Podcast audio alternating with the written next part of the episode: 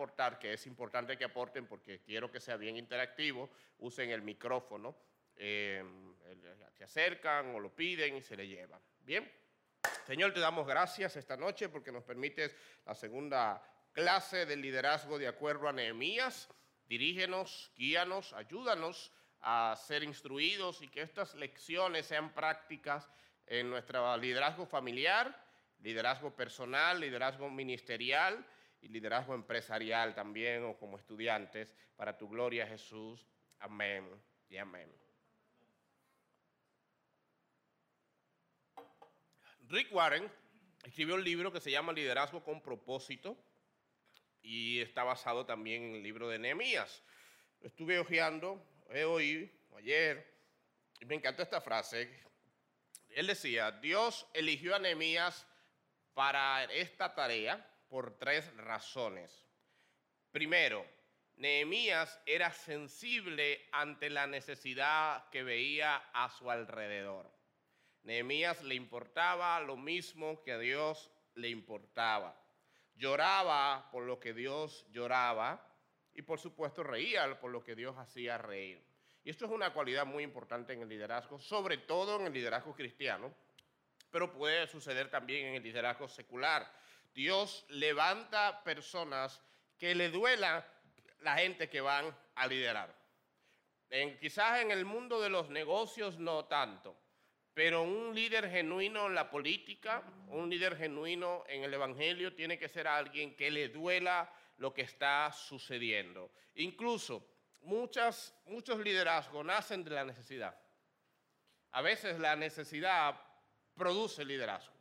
Nosotros, obviamente, bíblicamente pudiéramos decirlo al revés. Primero Dios tiene, un, eh, Dios tiene un líder y luego se lo asigna una necesidad. Pero pudiéramos ver también al revés, que Dios no vamos a decir que provoca una necesidad, pero sino que se enfrenta a una necesidad y levanta un líder. Cuando había la necesidad de guiar y de sacar a Israel de Egipto, ¿quién levantó?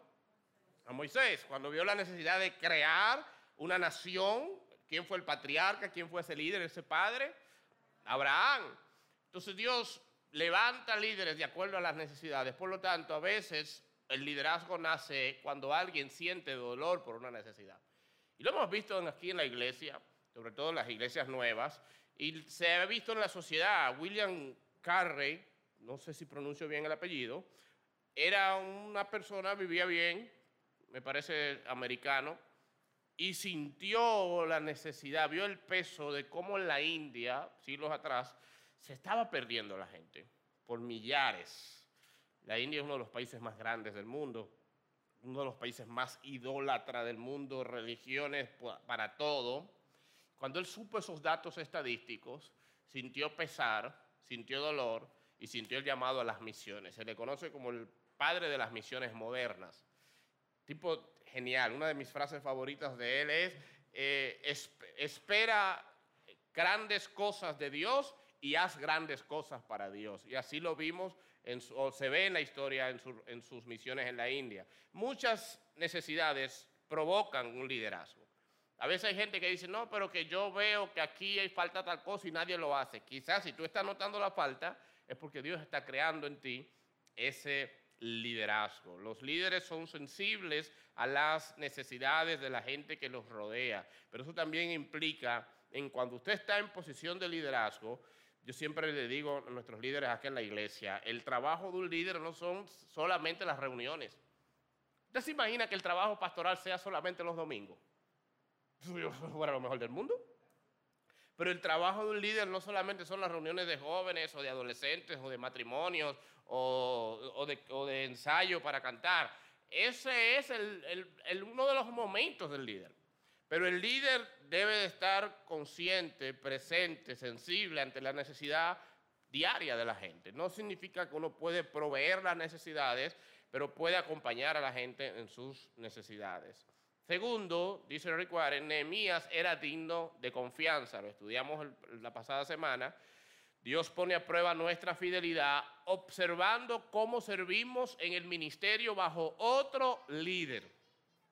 Antes de Dios darnos un ministerio propio, quiere ver cómo manejamos el ministerio del otro donde estamos. Y ese es el examen donde mucha gente se quema. La mayoría de personas en la vida espiritual y secular hacen un trabajo mediocre bajo el liderazgo donde están, aspirando que cuando ellos sean los líderes, ahí es que se va a hacer realmente la cosa. Y muchos son hasta una piedra de tropiezo. Usted ve siempre el sugerente, a veces el vicepresidente, a veces los auxiliares y a veces dentro de la iglesia. Personas que dicen, no, que, que si yo no estoy a cargo, no cuenten conmigo. Porque que yo sé lo que hay que hacer, yo sé cómo hay que hacerlo, pero fulano no está a la altura, no tiene el conocimiento, no tiene las habilidades, no tiene los dones, no sé para qué lo pusieron. Y ellos se convierten en una piedra de tropiezo. Usted no es una persona digna de confianza para liderar. Usted no es una persona digna de confianza para estar en autoridad si cuando usted está bajo autoridad, usted no hace el trabajo que Dios quiere que usted haga. No lo hace. Yo le tengo un miedo terrible a las personas que, si fuera yo, si me ponen a mí, cuando la gente piensa así, realmente no le importa la visión, no le importa la misión, le importa el qué, el cargo, le importa el brillo. Porque el que le importa la visión dice, aunque no sea yo, yo quiero ayudar. El que le importa el cargo dice, cuando a mí me pongan, entonces yo hago. Y eso puede traducirse en ser una piedra de tropiezo en el que está. Lo tercero que dice Warren es que Nehemías era dispuesto. Cuando se necesitó un líder, Nehemías dijo, yo me ofrezco, aquí estoy. Es importante saber que Nehemías no tenía experiencia como liderazgo. Nehemías no era líder de nada, mucho menos de reconstrucción de muros. Nunca, al contrario, Nehemías debió ser lo más parecido a un Ricky Gel de la época. Porque ser copero de un rey y ser criado en el exilio, lo más posible es que era un tipo intelectual, un tipo fino, un tipo delicado, pero ningún tipo de con habilidad de construcción. Él no era la persona con la experiencia para ese trabajo, pero era la persona disponible. Y a veces uno cree que Dios llama a los experimentados, no, Dios llama a los dispuestos. Dios llama a los que quieren, Dios llama a los que le gusta servir. Ojalá que los experimentados fueran, pero a veces el experimentado, eh, su experiencia puede ser una piedra de tropiezo. El líder dispuesto, hay, algo que diferencia mucho al dispuesto y al indispuesto. Hay una frase corriente en el indispuesto que dice, yo no voy porque no me involucran. A mí no me lo pidieron. El indispuesto dice que a mí nadie me dice nada. Yo estaba el sábado aquí, empezaron a limpiar, Jocelyn, Mabel, Ana María, y Ricky, ¿usted limpió? No, porque a mí nadie me dijo nada. O sea, hay que darle una carta, confirmada y notarizada, y enviada con, con, con, anticipación. Hay gente, si tú no lo avisas con anticipación con su nombre. el dispuesto dice, yo estaba ahí, vi que las mujeres empezaron a limpiar, yo dije, no, pero espera, yo no puedo estar tranquilo, y empecé a limpiar. El dispuesto dice, pero yo vi los caballeros recogiendo una silla o guardando algo. Yo dije, ¿cómo yo puedo ayudar? Señores, hay una diferencia muy grande en la disposición. El que está dispuesto no necesariamente pregunta, sino que aporta. Cuando usted esté en una casa ajena, no pregunte, de ah, yo puedo, yo puedo llevar los trastes, no pregunte eso. Yo puedo ayudarte a fregar. No, si usted le pregunta eso, ¿cuál es la respuesta? No, yo no te voy a poner a fregar en mi casa. Párese y friegue. Yo se para ir a la cocina, se pone de fresco. ¿Qué mejor que el que la dueña de la casa? No, no, no, no. Y lo sientan obligado. Usted no va a fregar, usted me ha invitado. Ya, o sea, si a la mala está bien, yo me siento.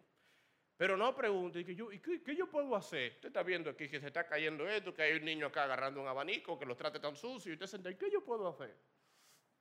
Una de las cosas que mi papá más elogia de mi mamá, y que increíblemente me tocó la misma bendición con mi esposa, es que en casa ajena no pesan para nada. Cuando yo viajo, hay iglesias que hacen un esfuerzo en pagar el pasaje de Ana María, yo soy el que voy a predicar, pero en pagar el pasaje de Ana María y de Valentina, porque saben que donde nos han alojado, que Ana María se convierte en una bendición en una casa, no en una carga.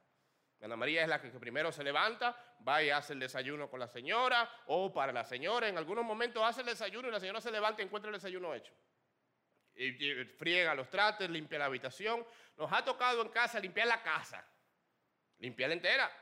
Y la gente, yo creo que compran el pasaje para eso realmente. Ahora que lo pienso, no lo había considerado. Eso Gina. ¿Pero por qué? Ella no tiene que hacer eso, ella es una invitada. Ella es una invitada, incluso hay gente que se puede sentir mal por eso. pero ella siente que si está en un lugar tiene que aportar. Entonces, nunca usted esté en un sitio donde alguien esté haciendo algo que usted puede colaborar y usted se siente y dice, no, porque yo me acuerdo en la, reconstrucción de aquí del templo, eso, eso, fue una de las experiencias más lindas que hemos vivido acá en la iglesia. Había gente que se aparecía, una amiga mía de Instagram que nunca había venido a la iglesia, se apareció aquí con un galón de jugo de limón. ¿Quién recuerda ese jugo de limón sabroso, verdad? Todavía ese jugo se recuerda. Y una lasaña, no sé, un moro bien sabroso. Le veía, puso a la señora en la casa de trabajar, se apareció acá. Ella no me preguntó, ¿qué yo puedo hacer por ustedes? Hermana, estamos trabajando en una construcción. Lo que, tengo 15 hombres aquí, 17 mujeres trabajando. ¿Qué es lo que usted puede hacer? Trae comida. Eso no hay que preguntarlo. Entonces hay gente que, es que yo quería estar, pero que a mí no me involucran. Entonces usted no quería estar. Déjese de eso. Cuando usted quiere estar en algo, usted aporta o usted pregunta si no tiene la confianza, pero cuando se trata de tu familia, se trata de tu empresa, se trata de tu iglesia, tú tienes la confianza de aportar y de hacer. Una experiencia que nunca olvidaré también fue en el antiguo templo. Nos mudamos, nos mudamos como siempre, sin ni uno, al contrario, con deuda. Y el baño, cuando estábamos lavando, le echamos como 17 cubetas de agua y el bendito baño no bajaba. Un baño azul, viejo, viejo, viejo, viejo. Y feo. Yo por la cultura de donde uno viene, a mí esa cosa como que no me es tan relevante. Pero cuando Mabel vio ese baño, Mabel dijo, no, pero ahí, ni el diablo se va a sentar en ese baño. Mabel se fue, se fue, nos dejó a uno fajado limpiando el baño y se fue. Mabel de nosotros, de la iglesia de nosotros se fue. Y se apareció una hora después con un baño nuevo. Respiraron, ahí estaba como asustado. Fue a Almacenes América, era América, unido con el esposo compran el inodoro, compran el lavamano y compran que sé qué, compraron para atrás. Y no sé si ella misma lo instaló, pero lo instalaron su baño. Entonces, ella pudo haber dicho, bueno, ¿y qué, yo puedo hacer? Avisa, nadie me avisó. ella vio los líderes metiendo camiones de agua ahí, pero ella no sabía. Y es un ejemplo de la que pongo. No, lo dispuso. En el caso, porque pudo. Entonces, cuando usted puede dar o puede hacer, hágalo o por lo menos pregunte cómo usted puede hacer. Nehemías estaba dispuesto. Aplique eso en el trabajo, aplique eso en la escuela. Nunca espere que, bueno, como no me dijeron, yo me hice loco. No, no, no. Participe. Dios quiere saber, ¿se puede creer en ti? ¿Tienes carácter? ¿Se halla tu carácter en crecimiento? ¿Eres sensible ante la gente? ¿Eres digno de confianza? ¿Puede Dios aportarse en ti? ¿Estás dispuesto? Esas preguntas surgen de Nehemías y nos hacen pensar mucho. Vamos a leer Nehemías capítulo 2, verso 1 y verso 2. Por favor, en el micrófono, el que lo desee leer.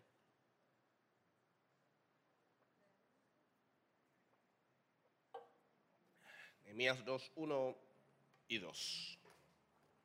Gracias, Gira.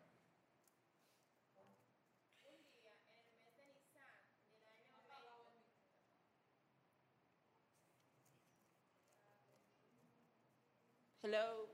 Ya Ahora se oye. Okay. 2.1. Un día, en el mes de Nisan del año 20 del reinado de Antarjerjes, al ofrecerle vino, al ofrecerle vino al rey, como él nunca antes me había visto triste, me preguntó, ¿por qué estás triste? No me parece que estés enfermo, así que debe haber algo que te está causando dolor. Yo sentí mucho miedo. Gracias, Gira. Aquí hay algunos detalles interesantes. Primera pregunta, ¿cuál era qué, el semblante de Nehemías? ¿Qué notaron? ¿Qué vieron? Tristeza. Esto es importantísimo. ¿Qué se necesita en una persona como que cuando, estés triste, cuando esté triste la gente lo note? No es tan fácil, piense bien. ¿Qué usted necesita en alguien que cuando esté triste, usted note esa tristeza. ¿Eh? Gozo. Porque si él siempre está triste, ¿hubiese sido diferente ese día? Hay gente que raros son cuando están felices. una actitud en el líder importante es la actitud, valga la redundancia, es el gozo. Señores, yo no, quisiera decir, no puedo decir que el líder siempre está gozoso. Eso es imposible, aunque es un mandamiento, pero es imposible. Pero la tristeza debería ser algo tan extraño en un líder, la tristeza que se sienta, la tristeza que te pese, y que la gente note el cambio a y se preocupe.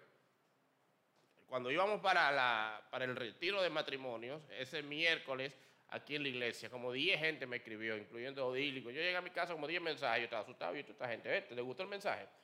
Pastor, ¿qué le pasaba hoy? Yo no estaba triste, tenía COVID. Eso es lo que tenía, yo no sabía. Estaba así como con cinco mascarillas, así caminando el lado del camino. Pero qué lindo me sentí que un cambio de ánimo en mi semblante la gente lo notó. Pero hay gente que tú lo ves normal. Entonces el líder debería ser esa persona que proyecte inspiración, que proyecte gozo, no depresión. Puede decir la gente cuando tú estás triste, alguien lo nota porque no es habitual o porque ya es tan normal que nadie ni se pregunta, ni se preocupa. El día que estés triste es algo nuevo o es algo común. ¿Por qué esto es importante? Porque el líder que no es capaz de liderar sus emociones no puede liderar a otras personas. Lo primero que un líder tiene que manejar, liderar, mandar, organizar, administrar todas sus emociones. Yo he tenido deseos, mis hermanos, hay domingos, hay miércoles que yo no tengo deseo de pararme acá. Hay momentos que uno viene de enfrentar una, una dificultad o un problema matrimonial o una pérdida de alguien y nadie es Superman. Pero si yo no soy capaz de pararme con firmeza, de dar esa consejería, de dar esa prédica y después me derrumbo y después voy a llorar. Pero en ese momento yo no puedo dejar, no, que yo no, yo no me siento bien. Hay gente que vive por sentimiento. Ojalá la vida fuera tan fácil como que para uno no ir al trabajo porque no se siente bien, no ir a la iglesia porque no se siente bien. El líder maneja sus emociones. Hay tiempos para llorar, por supuesto, y tiempo para reír. Nehemías estuvo triste y el rey lo notó. Eso era peligroso. Estaba prohibido presentarse ante un rey con cara triste. Prohibido. Usted lee el libro de Esdras y lee Esther y lo nota. ¿Por qué alguien cree que está prohibido eso? ¿Qué tiene de malo presentarse triste ante un rey? No lo espiritualicen. No ven delante de Dios. Eh, realmente en, la, en el ambiente de la, de la realeza era prohibido estar triste porque eso podría levantar sospecha sobre el envenenamiento del rey y por eso eh, cualquier copero que estaba triste o cualquier actitud era algo sospechoso. Eh, se ponían, y eso le podía costar la vida al copero. Le costaba la vida. Una persona triste ante un rey significaba un atentado, significaba que perdieron un, imperio, o sea, todo lo peor. Entonces Nehemías se la jugó. Y quizás estuvo un tiempo manejándolo, manejándolo hasta el día que ya le salió, como es natural, le salió la tristeza y el rey le pregunta. Lo interesante es que dice que eso fue en el mes de Nisan. Y en la Biblia los datos, aunque sobre todo Nehemías es un libro tan práctico, nunca están de más. Deje ese dato ahí porque ahorita lo vamos a considerar, pero piense ahora mismo eso, en el mes de Nisan. Muy bien, Nehemías 2, del 3 al 6. Usted mismo, José, lo puede leer, tiene el micrófono ahí al ladito del 3 al 6. Aquí hay muchas cosas en estos versos. Yo no creo que me dé el tiempo de desglosarlo completo. Así que cuando viene nos quedamos en esos dos versos. Escuchen bien. Dice el 2. Me dijo el rey, ¿por qué está triste tu rostro? Pues no está ahí enfermo.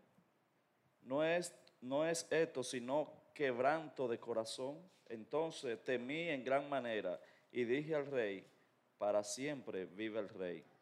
¿Cómo no estará triste mi rostro cuando la ciudad, casa de los sepulcros de mis padres, está desierta y sus puertas consumidas por el fuego? Siga, otro. Me dijo el rey, ¿qué cosa pides?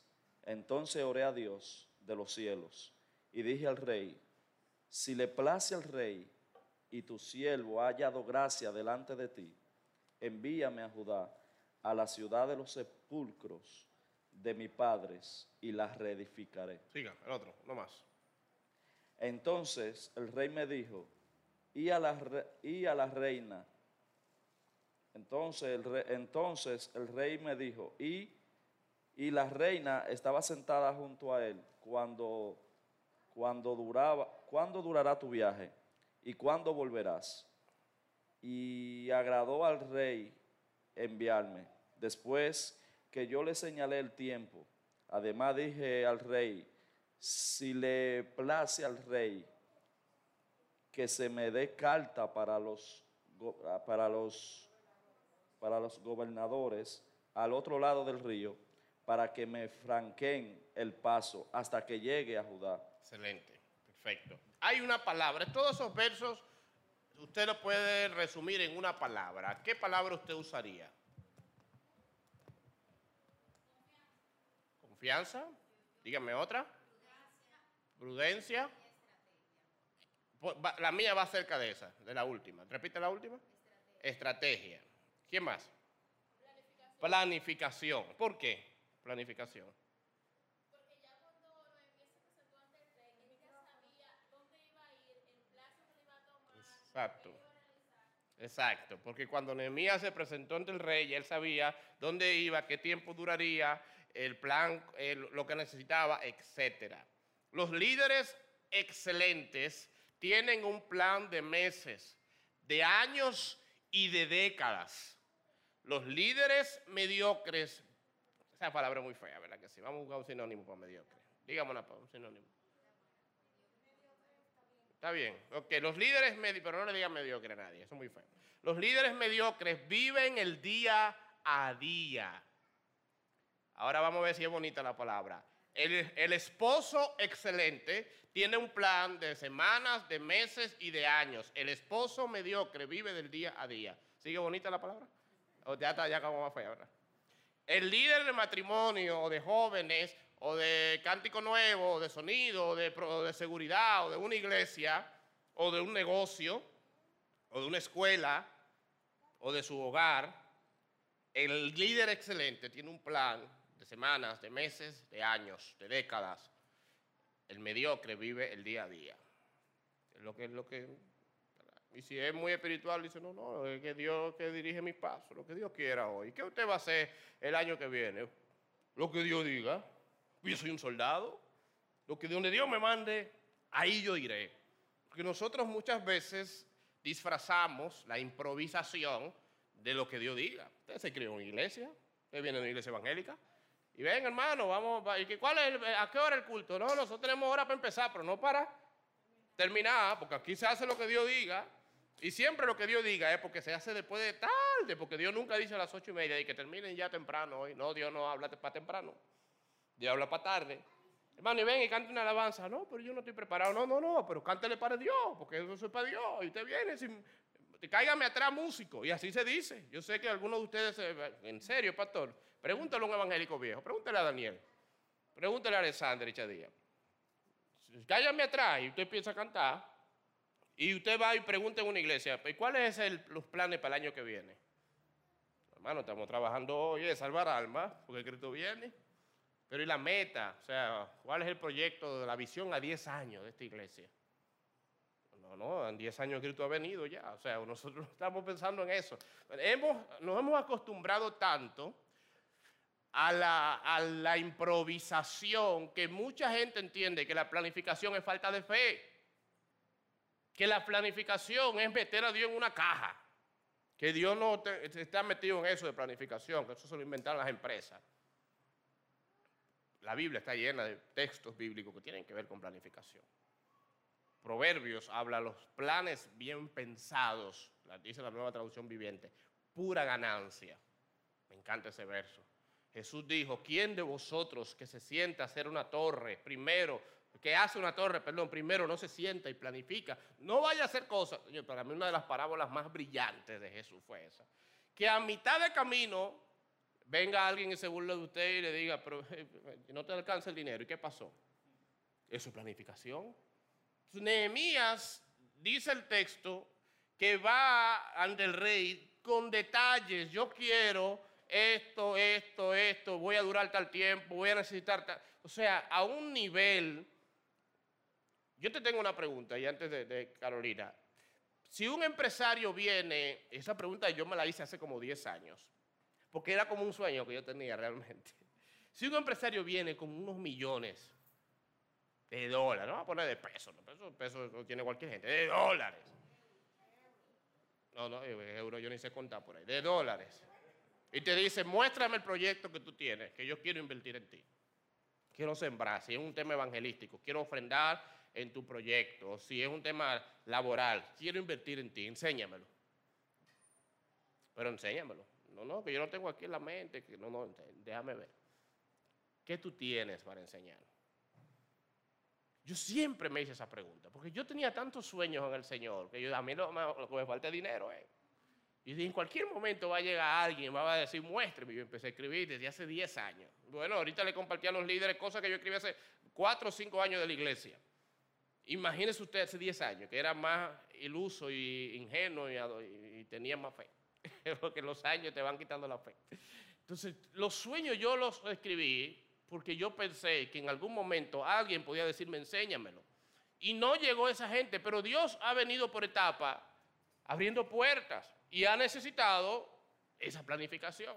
Entonces tú tienes algo escrito de lo que Dios ha puesto en tu corazón y, voy a decir algo y no se sienta mal nadie, lo que usted va a sentirse retado a cambiar. Hay gente que cuando tú le preguntas cuáles son tus planes, es más, ni siquiera planes, no tus deseos para el año que viene. Yo no sé. ¿Dónde te ves? Yo no sé. Casado, si están solteros. Con hijos, si están casados. Cogiendo lucha con los hijos, si tienen hijos. O sea, ya, no, no ven un poquito más allá. Ni, ni, siquiera estudiar un poquito de inglés o dar un viajecito, nada, nada. A veces gente que ni siquiera un sueño, no, lo que pasa es que la pobreza, la escasez a veces mental nos ha limitado tanto que uno no es capaz ni siquiera de soñar. Y es muy importante, mis hermanos, porque la planificación muchas veces inicia en los sueños, tener algo definido de qué queremos y de a dónde queremos llegar. Y eso lo vamos a poner bien práctico ahora. Cuando un líder se enfrenta a un reto, a un reto, lo primero que hace es orar y lo segundo es planificar. Lesión de Nehemías. Carolina Tonos, acérquese al mamífero, por favor. Encontré la palabra, eh, hay un término que se llama eufemismo. Eufemismo. Eufemismo se utiliza mucho en nuestra sociedad para condicionar la mente. Por ejemplo, antes le decían a países como el nuestro países pobres, ahora le dicen países en vía de desarrollo. En vía de desarrollo. Exacto. Entonces, utilizando eso, podemos decir, eh, sustituir la palabra mediocre por promedio. Por promedio, me gusta. Entonces yo estaba buscando una palabra así. Ofende menos promedio.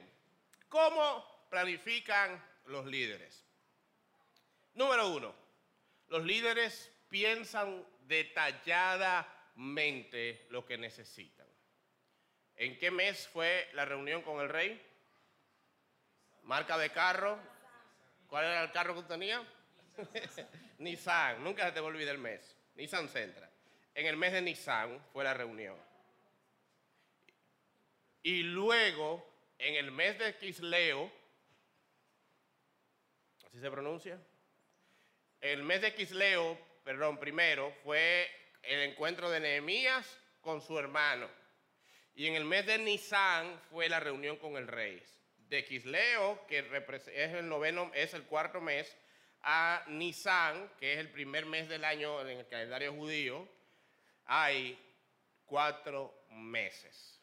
Nehemías había recibido esa carga cuatro meses antes, en el mes de Quisleo, y en el noveno mes, que equivale a noviembre y diciembre para nosotros, em, que es Quisleo, y luego en el mes de Nisan, que es abril, cuatro meses después, estuvo reunido con el rey.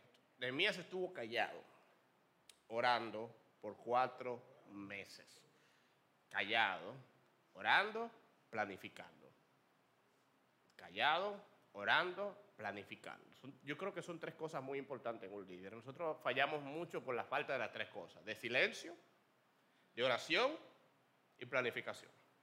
Inmediatamente tenemos un deseo, tengo un deseo, tengo un proyecto, tengo una misión, tengo algo que hacer. Y empezamos, empezamos a hablar, empezamos a hablar.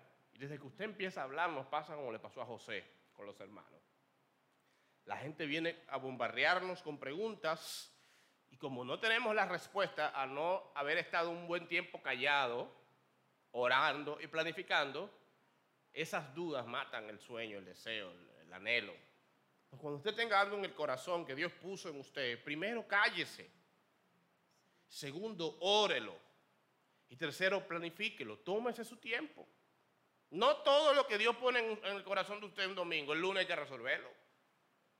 Y hay gente que quiere empezar una empresa porque el domingo en medio de la alabanza si vieron así 15 risitos. Y dijo, eso da afro, está de moda, ¿cómo se llaman? ¿Afro qué?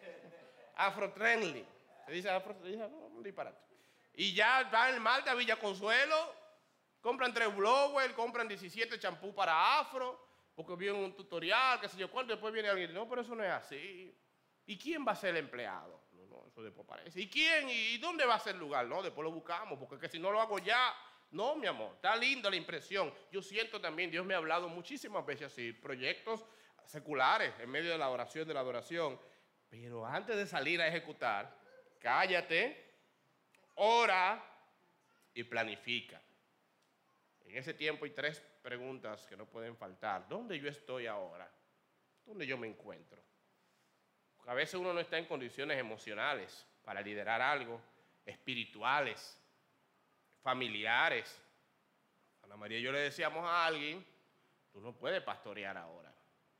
Porque tú estás, ese matrimonio tuyo está en un hilo y el pastorado demanda de dos, eh, eh, preferiblemente. Es, es fuerte. Vamos a trabajar, trabaja primero tu matrimonio y después trabaja el pastorado. Entonces hay preguntas que uno tiene que hacerse. ¿Dónde yo estoy ahora? ¿Estoy en condiciones de empezar, de emprender, de liderar? Segundo, ¿dónde quiero estar? quiero, tengo que tenerlo claro.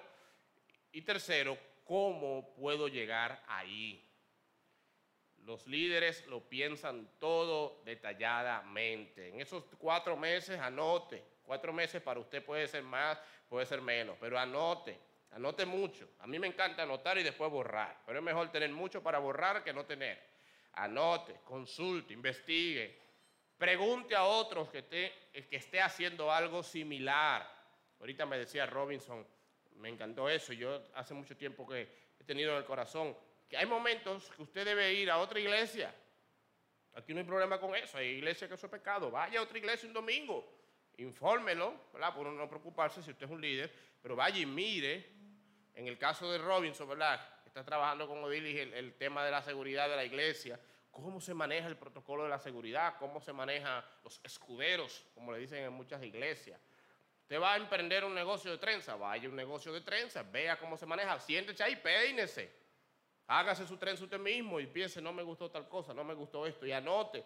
todo lo que usted quiera hacer en ese tiempo de meditación, de oración, de planificación, vaya donde alguien que ya lo haya hecho, que ya lo haya logrado. Cuando nosotros empezamos esta iglesia, yo me reuní como con cinco pastores, cinco desayunos, gasté un dineral ahí. no, la mayoría pagaron. Y era preguntas y, y cinco propósitos. No se imagina la cantidad que hubo antes, esporádico. Pero a propósito, ¿cómo funciona eso? ¿Cómo manejan las finanzas? ¿Cómo eligen los líderes? ¿Qué hacer en tal cosa? ¿Cómo se organiza una iglesia de temas legales? Preguntas y preguntas y anotando y anotando. Pregúntese, ¿dónde estoy ahora? ¿Dónde quiero llegar? ¿Y cómo puedo llegar ahí? Segundo, los líderes se fijan una meta. Si al rey le agrada, dijo Nehemías, y si está contento con su servidor, envíeme a Judá a reconstruir la ciudad. Nehemías pidió algo concreto.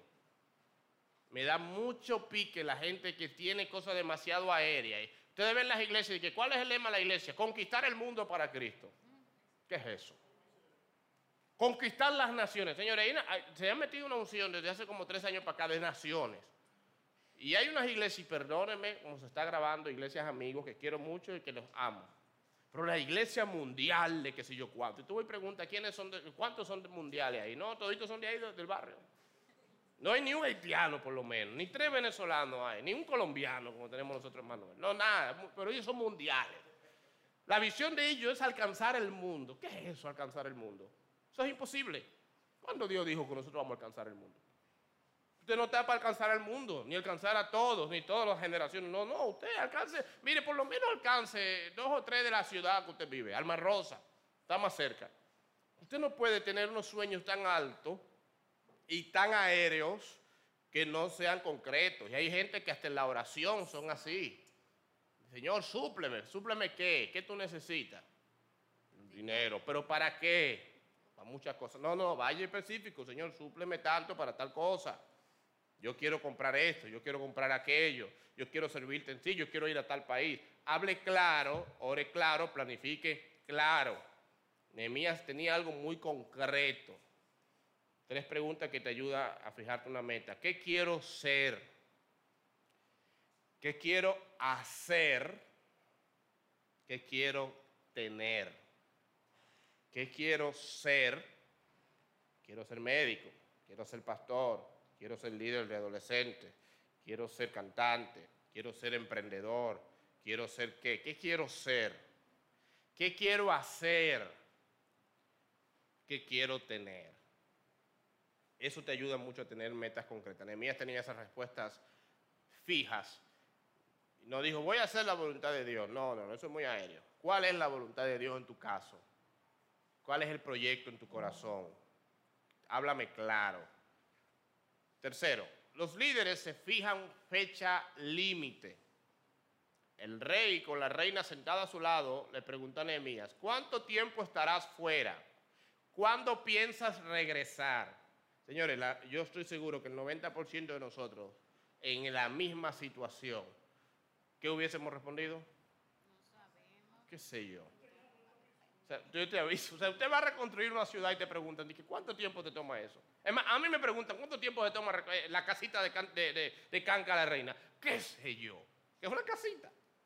Usted me da el dinero, me dice, ¿cuánto cuesta eso? Yo, el dinero yo sé cuánto es, son como 800 mil pesos. ¿Qué tiempo se toma eso? pero eso, desde que uno empieza hasta que termine, ¿qué tiempo se toma? Señores, Nehemías, que no está haciendo una casita, está reconstruyendo un país, le preguntan cuánto tiempo y él una fecha, y él sabe, él, él proyectó el promedio de lo que tomaría, él ni siquiera sabe con cuánta gente cuenta. ¿Qué nivel? Tenía una fecha. Sin una fecha, una meta no es una meta, es un deseo un deseo. Si cuando usted no le pone fecha a las metas, eso no es una meta nada, eso es un deseo suyo que usted tiene. ¿Cuándo ustedes se piensan casar? Pronto. Después de julio. ¿Quién es Julio? El hermanito chiquito mío. si usted no le pone fecha a las cosas, eso no es una meta, es un, sueño que usted tiene. Hay que saber qué se quiere hacer y cuándo se quiere que esté hecho. ¿Cuánto tiempo tomará? ¿Cuándo iniciaremos? ¿Qué necesitamos para empezar? Son preguntas importantes. Son preguntas que no se pueden hacer a la ligera. Todos los proyectos, en todo el liderazgo, en todos los ministerios. Nuestra, una de las cosas que más fallamos aquí en la iglesia es el tema de las fechas. En la última reunión resolvimos eso. Calendario en mano Vamos a poner fecha. ¿Qué día usted quiere? ¿Qué día usted quiere? Nos embrujamos. Pa, para la trompa. Yo quiero esta fecha. No, yo quiero esta. Entonces, también, no vamos a resolver esto. Embrujémonos en el chat. Pa, nos fuimos al chat el otro día. todavía están embrujándose los jóvenes con los caballeros, con que yo qué, ti. Pero estamos poniendo fecha. Hay que poner fecha. Usted no puede venir. Miren, mañana vamos a hacer una vigilia. Pero no, pero ¿cómo que mañana vamos a una vigilia? No, ya yo tengo una vigilia mañana. No, pero que no son la misma gente. No, pero a lo mejor tú con los hombres, yo con la mujer y los hijos, ¿quién los cuida? Entonces, si uno no se planifica, si no pone fecha en la vida, las cosas que no tienen fecha nunca se inician. Hay que fechar para terminar, hay que fechar para empezar. ¿Cuándo vamos a empezar? ¿Cuándo lo vamos a hacer? ¿Qué necesitamos para empezar? Cuarto, los líderes planificadores prevén los problemas. Nehemías le dijo al rey, deme cartas dirigidas a los gobernadores de la provincia al occidente del río Éufrates, indicándoles que me permitan viajar sin peligro por sus territorios de camino a Judá. Usted va para el Cibao, Cibao no es tan peligroso. ¿Cuál es más peligroso, Robinson, para viajar aquí? Para el sur profundo. Entonces yo le digo al, jefe, ¿cómo se llama el jefe? No es el jefe de la policía, ¿cómo se llama el interior y policía, el amigo tuyo? Achú. Yo necesito ir al sur profundo, consígame par de franqueadores que en la recta de Asua, por ahí, ¿verdad? Muy bien, muy bien. Me vigilen. Nemías le dijo al rey, yo necesito que usted le mande cartas a los gobernadores de las ciudades vecinas para cuando me vean caminando por allá, no crean que yo soy una banda, que soy algo que me cuiden. ¿Qué pidió Nemías? Primero, protección. Y segundo, pidió eh, provisión. Le dijo, y necesitaré para hacer vigas para las puertas de las fortalezas del templo, para las murallas, etc. Dos preguntas importantes. ¿Qué necesitaré? ¿Qué problema pudiera tener? Nosotros fallamos mucho, no tanto en la primera, sino en la segunda. Las dos son importantes. Yo tengo una lista cuando empezamos la iglesia. A veces yo no sé si yo soy un líder o soy muy ansioso, pero las dos cosas están ahí mezcladas. Yo tengo una lista todavía en notas, vamos a buscarlo, de todo lo que íbamos a necesitar cuando empezáramos la iglesia. La tengo aquí en la, yo creo que la consigo rápido si yo escribo consola. Vamos a ver. Cosas por comprar o invertir en nuevos comienzos. Eso fue 2018. No estábamos en el 2018. La niña nació en el 2017. Estábamos todavía debajo de la mate mango de Anilda. Una consola digital, 180 mil a 200 mil pesos. por ahí son 2 mil dólares, Clemen. Dos cámaras de grabación, 130 mil pesos. Un bajo. no teníamos ni un piano, pero íbamos a decir un bajo. Raro. Eh, y ahí está la lista. Silla, 40 sillas, 2.500 pesos cada una. Computadora para grabar, etc. Es una televisión para cronometrar el tiempo, para que el predicador no se corra. Tenemos la televisión, pero no me ponen cronómetro, gracias a Dios. Así que por eso me estoy corriendo cada domingo. Toda esa lista, estamos hablando de que hay que comprar cosas que todavía nosotros no tenemos ni la silla. Pero yo sabía que si alguien me preguntaba, ¿qué usted necesita? Yo no podía decir, no, no, no, no, tenemos nada. No, yo necesito 40 sillas. Y la primera llamada que nos hicieron, la pastora del Seibo, ¿qué usted necesita? Silla.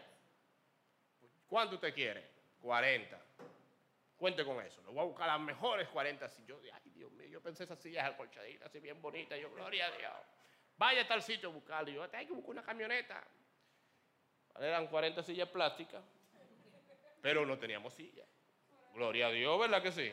Pero está bien. Oh, pero gloria a Dios. ¿Eh? 40 sillas negras pintadas. Sí. Bella, gloria a Dios. Pero si yo no tengo datos, esa llamada me hubiese puesto a guiar y a lo mejor me pierdo esa oportunidad. Si yo te pregunto a ti en tu área ministerial que tú lideras, ¿Qué necesitas actualmente? ¿Qué te hace falta?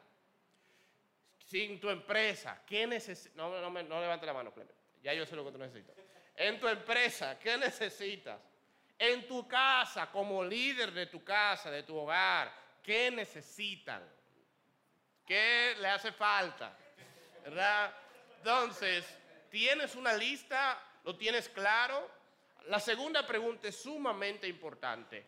Cuando tú inicies, ¿cuáles problemas se te pueden presentar?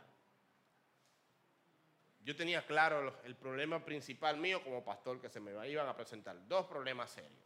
Número uno, consejería familiar. Yo decía, cuando yo tenga que sentarme con un matrimonio y aconsejarlo, es un problema serio para mí. Yo nunca he dado consejería matrimoniales. Yo estoy apenas, tenía creo que tres, cuatro años de casado. Tengo un problema. Señor, necesito dos cosas. Primero, estudiar más sobre consejería matrimonial. Y segundo, una pareja madura que nos lleve años de matrimonio y que tenga un buen matrimonio estable. Empezamos un, diplomado con Dunker y Dios nos envió temprano a José Jocelyn. Entonces, ya ahí todos los problemas matrimoniales se los mandamos a ellos. Nosotros no bregamos con problemas matrimoniales aquí. Aquí solamente celebramos cosas. no, nos ayudamos. Entonces, ¿qué problema tú pudieras tener cuando emprendas? ¿Qué problemas pudieras tener en el Ministerio de Adolescentes? ¿Qué problemas pudieras tener en el Ministerio de Jóvenes en un futuro? ¿Qué problemas pudieras tener en tu negocio, en tu hogar, con esos hijos adolescentes? Esos hijos tuyos, por lo menos ahora mismo, ¿verdad? Carolina y Tonos, que yo sepa, son los que están más cerca también. ¿Cómo te llamas tú? esa señora que está ahí, Rosángel, ya tiene un adolescente y un preadolescente, o ya dos adolescentes, ¿verdad? Ana de Olio, Dios mío, pobrecita. Entonces, ¿cuáles problemas, Clemen, tienen dos futuros chiquitos preadolescentes también, ¿cuáles son los problemas como líder de tu casa que enfrentan los padres con los adolescentes? Tú vas a esperar que lleguen los problemas. Ay, papá, estoy en este problema, ¿qué voy a hacer ahora? No, pero empieza de ahora. No a llenarte de ansiedad desde ahora, a planificar desde ahora qué dicen los libros, qué dicen otros esposos, qué dicen los consejeros, cuáles son los problemas habituales de los adolescentes y cómo enfrentarlos. Nehemías preguntó, ¿cuáles son los problemas que yo puedo tener? Falta de provisión, un problema, de seguridad. Y agarró y se fue adelante a esos problemas. Aquí hago una pausa para entrar un poquito más en la planificación. De lo que he hablado, ¿hay alguna pregunta, algún comentario, algo que usted siente? Yo veo esto, yo veo aquello. Voy a tener la libertad de decirlo. Me como emocionado, yo trato de ser más interactivo, pero eso a mí me apasiona. Muy bien. Déjenme ver el texto otra vez. ¿Cómo no voy a estar triste? Las puertas han sido consumidas por el fuego. El rey preguntó, ¿cómo te puedo ayudar? Después de orar, al Dios del cielo contesté, si el rey le agrada, yo creo que Nehemías se tomó su tiempo incluso para contestar. Y hay gente que falla mucho porque cuando le piden cómo te puedo ayudar, empieza a hablar de una vez y no priorizan. Si al rey le agrada y si está contento conmigo, su servidor, y si el rey respondió es porque estaba contento. A veces antes de pedir cosas debemos preguntarnos si estamos fríos con la gente que vamos a pedir. Hay gente que solamente llama para pedir, lo hemos dicho creo que varias veces. Solamente se le conoce cuando va a pedir y no para dar.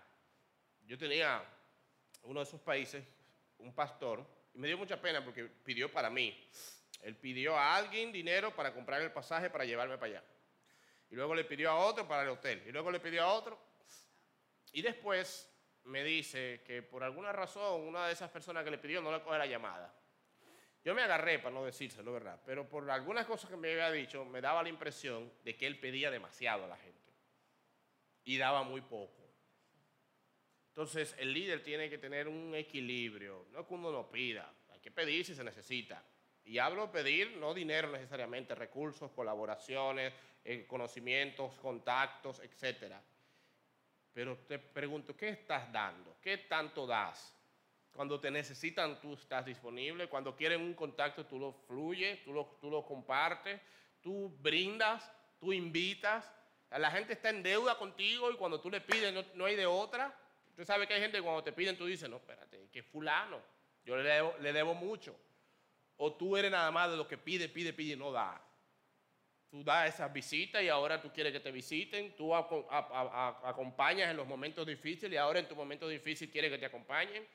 Tú cuando hay una necesidad no tienes para dar, pero, pues, pero te das.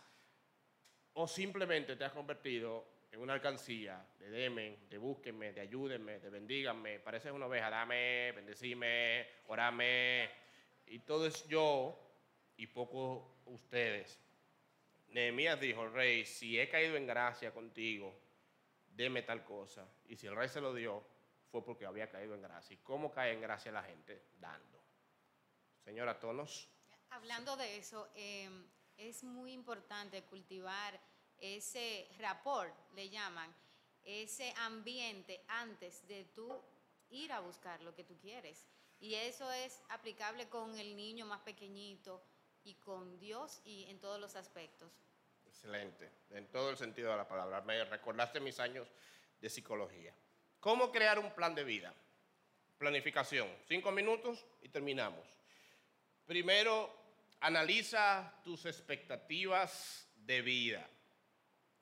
En el primer paso, señora, hay que pararse y pensar en cuál creemos que puede ser un cambio, que puede ser un margen de cambio realista acerca de nuestras condiciones de vida. Es decir, hay personas que se van demasiado alto.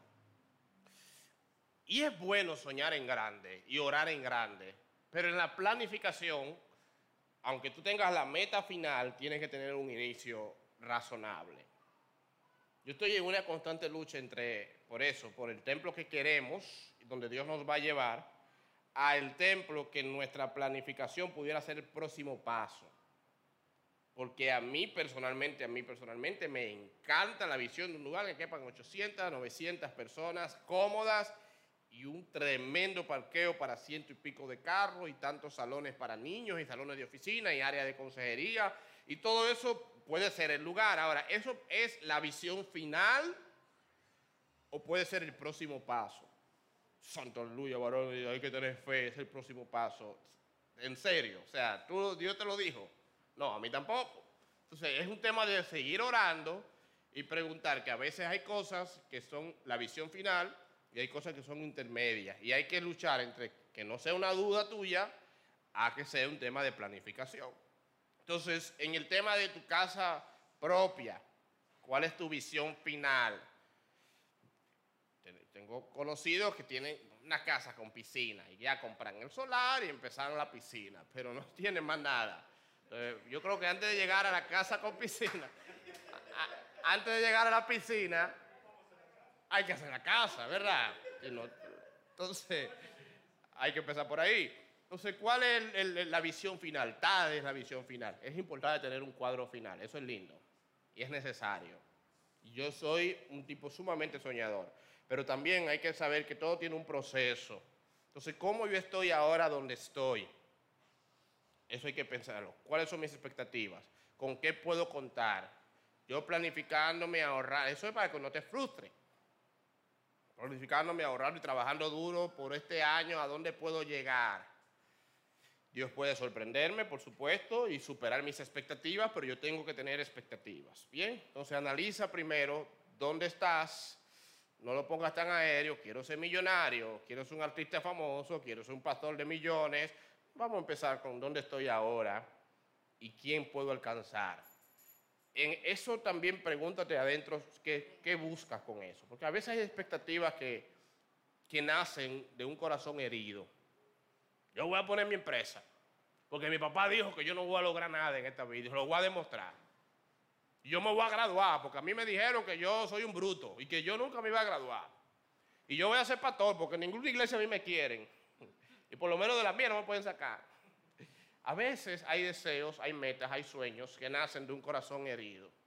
Y puede ser, por supuesto, que Dios use ciertas heridas para empujarnos a demostrar que sí, que nos vamos a graduar, que vamos a emprender. Pero nunca es bueno empezar herido. Hay que estar sano. Hay que estar sano. Entonces hay que orar al Señor si lo que yo quiero lograr es para demostrar que sí, que compré mi casa y que todo el mundo me dijo que no, y sí lo demostré. O si realmente es porque la necesito, la quiero y lo pensé, lo soñé, lo oré, es el propósito de Dios. Entonces analiza primero tu situación. Analiza dónde estás ahora. Segundo, determina tus valores. Ningún plan prosperará si va en contra de nuestros valores. Hay que saber, mis hermanos, cuál es el orden de importancia de lo que queremos, qué es lo que necesitamos, qué es, el, como les dije ahorita, la motivación, el por qué, qué nos empuja a hacer esas cosas.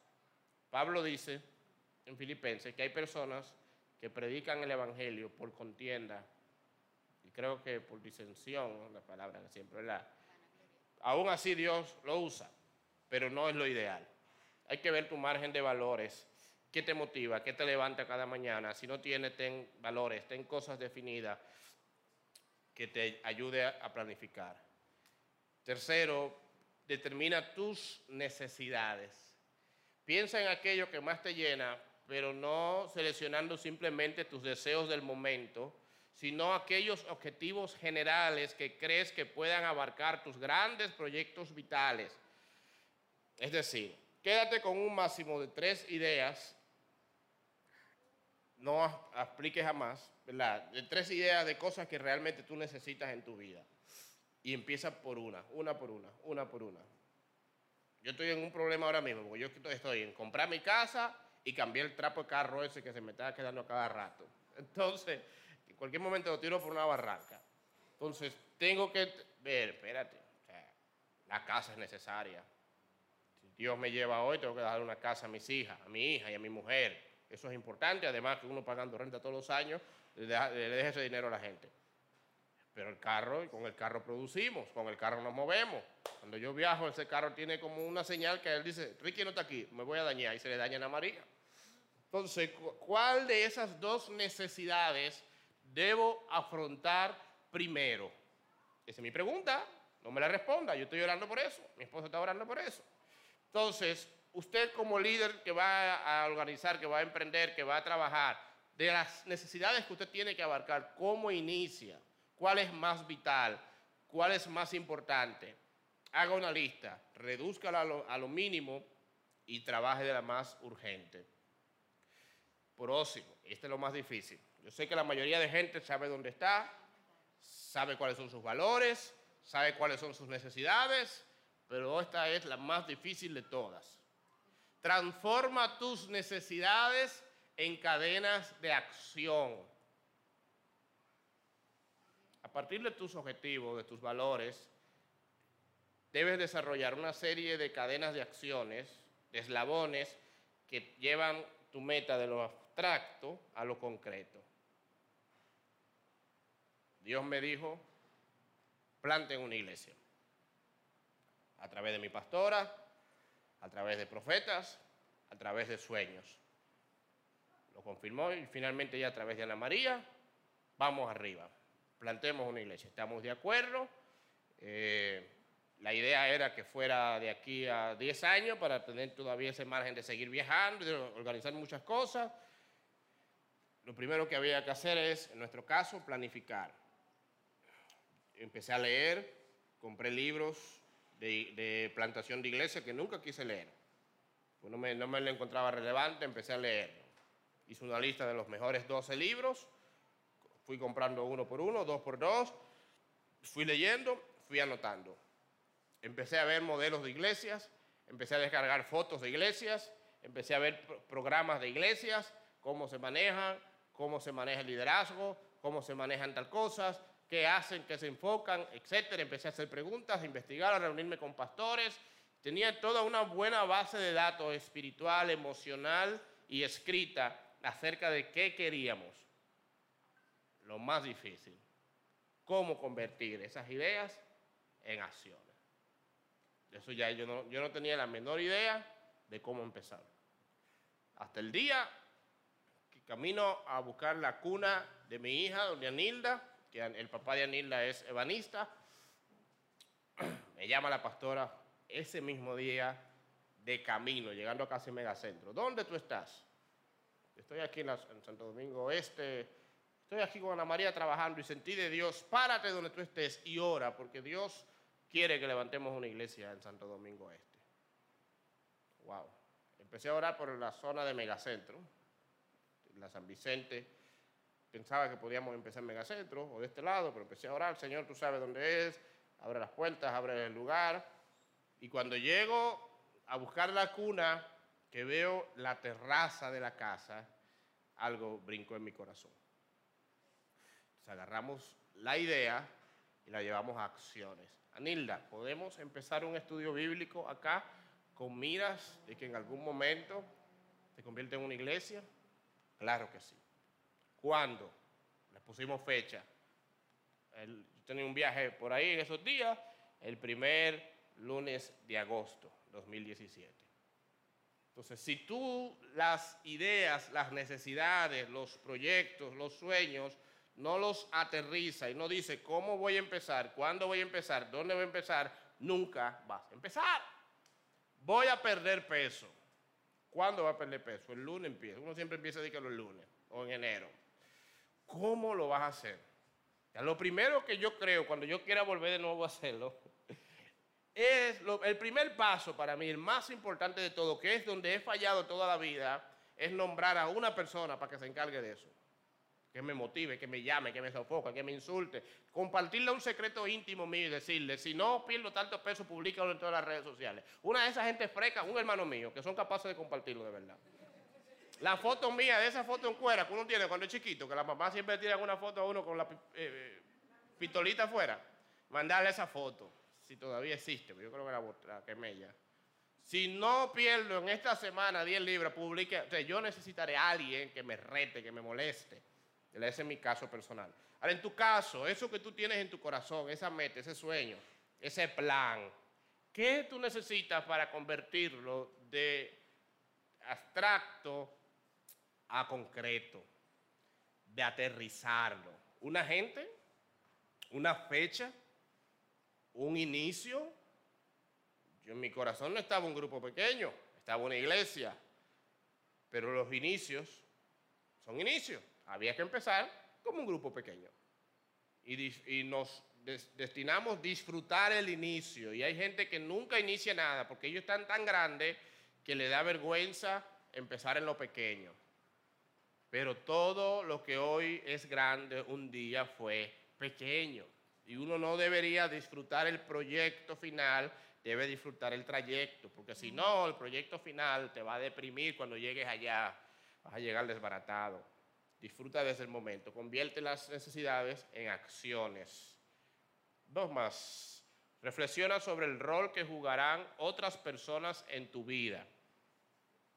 En nuestro caso, para plantar la iglesia necesitábamos nuestros pastores, nuestra pastora. La pastora nos ungió, nos presentó públicamente, nos oró. Necesitábamos un equipo inicial, ahí estuvo Anilda, estaban sus hijos inicialmente, o por lo menos era nuestro deseo estaba doña Juana, don Pablo, estaba un grupo de personas y luego se fueron añadiendo otros. Em, ¿Cuáles son esas personas en tu vida que cuando tú inicies pueden darte seguimiento? Pueden preguntarte, pueden exigirte, pueden decirte quiero ayudarte, pueden preguntar cómo van tus metas. Y por último, a ese plan de vida que tú tienes, tienes que ponerle como te lo digo en palabras más prácticas, un programa de seguimiento. ¿Cómo empezamos?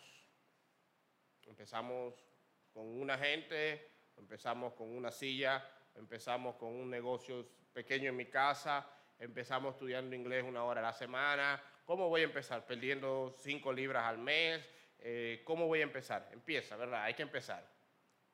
¿Tengo alguien que me ayude? Muy bien. Ahora, tercero, ¿cómo mido el crecimiento? Me encanta Duolingo. ¿Saben qué es? Duolingo es una aplicación para estudiar idiomas. Estoy ahora estudiando italiano en Duolingo. y me encanta la motivación que te da Duolingo. Duolingo la nueva actualización está genial. dice, usted ha progresado bastante. Siga así. Oye, a mí nadie en mi vida me dijo algo así, toda mi vida. Yo me siento, mano, que yo he logrado algo. La primera lección fue, Renata, ¿cómo era que decía? Yo soy de Renata. Era, Renata, chica. Sí. Sagaza, ok. Yo soy de Sagaza. Y ya el día entero repitiendo eso, ya se me olvidó, pero está bien, repitiéndolo, repitiéndolo. Eh, palabras bien raras, pero es bien interesante. Pero me encanta cuando al final me dice, usted ha progresado mucho hoy. Deberíamos grabar esa palabra y tenerla más a menudo en la vida. Entonces tú tienes que saber qué momento de tu meta inicial representa un progreso que hay que celebrar. Voy a celebrar esas 20 libras menos.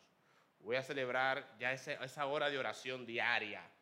Voy a celebrar esa casa propia. O por lo menos cuando tenga la mitad del inicial.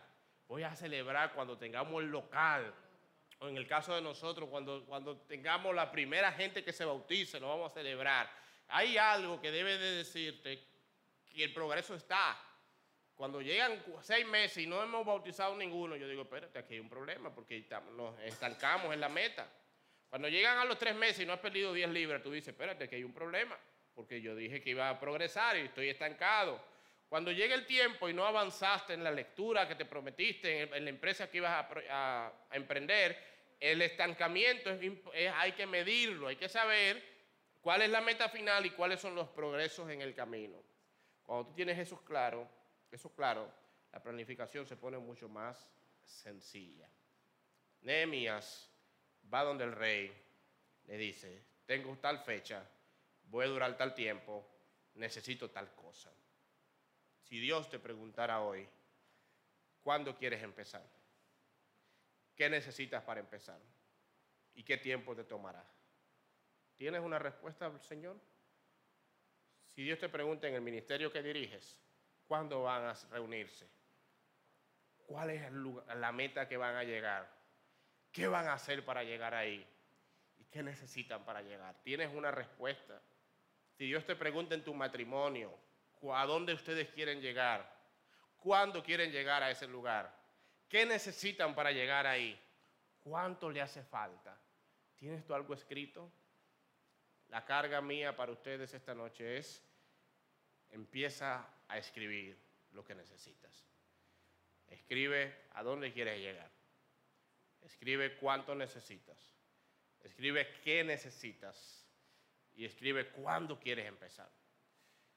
Empieza a orar por eso. Porque hoy empiezan tus primeros cuatro meses. Señor, te doy gracias porque esta noche nos permites entrar más a fondo con Nehemías, cosas que a veces son muy técnicas, pesadas, aburridas, difíciles de vivir y de aplicar, pero solo así, mi Dios, podemos ver reconstruidas las murallas de los proyectos, de las metas, de los ministerios, de los negocios que tú tienes para nosotros, los proyectos familiares. Señor, ayúdanos a como Nehemías, a no quedarnos solo en oración, a no quedarnos solamente en deseo, en meta, en anhelo, en dolor. Ayúdanos, mi Dios, a escribir. En estos cuatro meses que inician en nuestras vidas a partir de hoy, ayúdanos a soñar, a notar, a aspirar, a investigar, a saber qué necesitamos, qué queremos, a dónde vamos, cuánto necesitamos para lograrlo. Danos una visión clara, una fotografía clara y darnos la disciplina de escribir eso que tú has puesto en nuestros corazones. Para que si tú o alguien viene a invertir en nosotros, pues no perdamos el tiempo, Señor, ni el tuyo ni el de nadie. Y hagamos lo que tú quieres que hagamos. En el nombre de Jesús. Amén. amén. La próxima semana.